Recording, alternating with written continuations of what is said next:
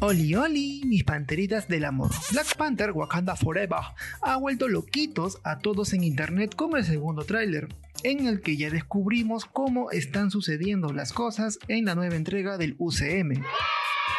Ya sabemos que Namor es el personaje que causa más intriga en la comunidad y las nuevas imágenes amplían la información sobre el ambiente, el contexto y el conflicto principal. Veamos entonces qué cosas hay por revelar en este Pechocho Podcast. Se va a poner interesante. Podemos decir que la imagen más emocionante del nuevo tráiler es la aparición de Namor volando por los aires con sus pequeñitas alas en los tobillos. ¡Cielos, qué macizo! Recordemos que Marvel hizo varios cambios respecto al personaje de los cómics, porque ya no se trata de Atlantis como el reinado de Namor, sino Talocan.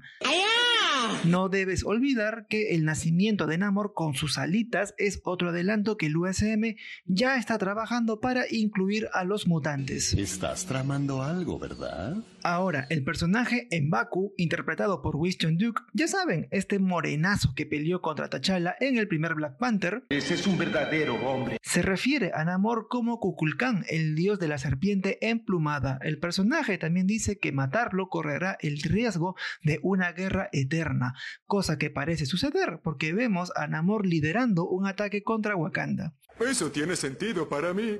Este pequeño detalle hace que el rumor tenga sentido sobre un malentendido o un engaño orquestado entre ambas naciones, algo así como ocurrió en Civil War. Uy, no lo puedo creer. También hay algo que decir sobre la voz en off del tráiler, que bien parece ser la del actor Tenoch Huerta, o sea, Namor. A ver, quiero ver si es cierto. Abro comillas, solo las personas más rotas pueden convertirse en grandes líderes, dice esta voz encantadora cuando vemos una escena panorámica del reino submarino de Talocan. Qué bonito, qué bello. Y justo después vemos a un joven Namor fuera de una casa en llamas. Es probable que esa tragedia del pasado tenga relación con las invasiones de Wakanda.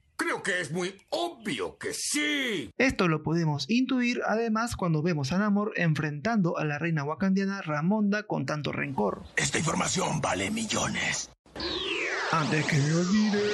Hay una escena que adelantaría la muerte de Ramonda a manos de Namor. Esto lo vemos cuando ella se acerca a una mampara y vemos el reflejo de un soldado en pleno ataque hacia Ramonda, por lo que ya sería su fin dentro de la franquicia. A ver, a ver, ¿qué pasó? Ojo que esto es solo una teoría, así que todavía no te pongas a llorar. Insecto. El segundo tráiler también amplía lo ocurrido en el ataque a una instalación oceánica, donde varios soldados, estos soldados vestidos como militares, interrumpen y hostigan a los investigadores wakandianos.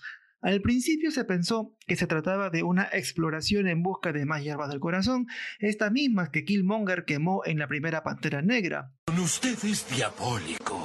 La sorpresa es que el nuevo tráiler también muestra a los guerreros de Talocan ingresando a la base. Entonces, ¿quiénes son realmente esos militares disfrazados? Esa es una excelente pregunta. Quizá pertenezcan a una tercera parte interesada en el conflicto entre Wakanda y Talocan. Algo que queda claro es que la instalación es un interés común para Wakanda y Talocan. El tráiler muestra a la guerrera Aneka, miembro de la Dora Milaje, allí mismo en el lugar de los hechos como infiltrada, como si todo ya estuviera armado y lista para atacar. Miren el tamaño de esos huevos. Ella aparece quitándose el tocado cuando los soldados ingresan a las instalaciones. Este detalle es importante porque ella juega un papel clave en el universo de Black Panther según los cómics junto a su pareja Ayo. No te lo puedo creer. Es más, forma ella un equipo llamado Midnight Angels y eso quizá lo veamos ya en un futuro mucho más adelante en el UCM. Ya para ir acabando, el nuevo avance también adelanta la transformación de Riri Williams como Ironheart en Wakanda. Una secuencia fantástica en el tráiler la muestra ensamblando y luego poniéndose su armadura tal como lo hizo Iron Man en 2008. Lo mismo, pero más barato. El guiño no está para nada mal. Ahora sí llegamos a Este momento de mierda. en el que les pido por favor que descarguen este Pechocho Podcast todos los lunes y lo escuchen por Spotify y también estén atentos al estreno de Wakanda Forever, que será en noviembre de este año. Ya sabes que te lo pido de corazón a corazón. Ya conmigo será hasta la siguiente. Chau chis.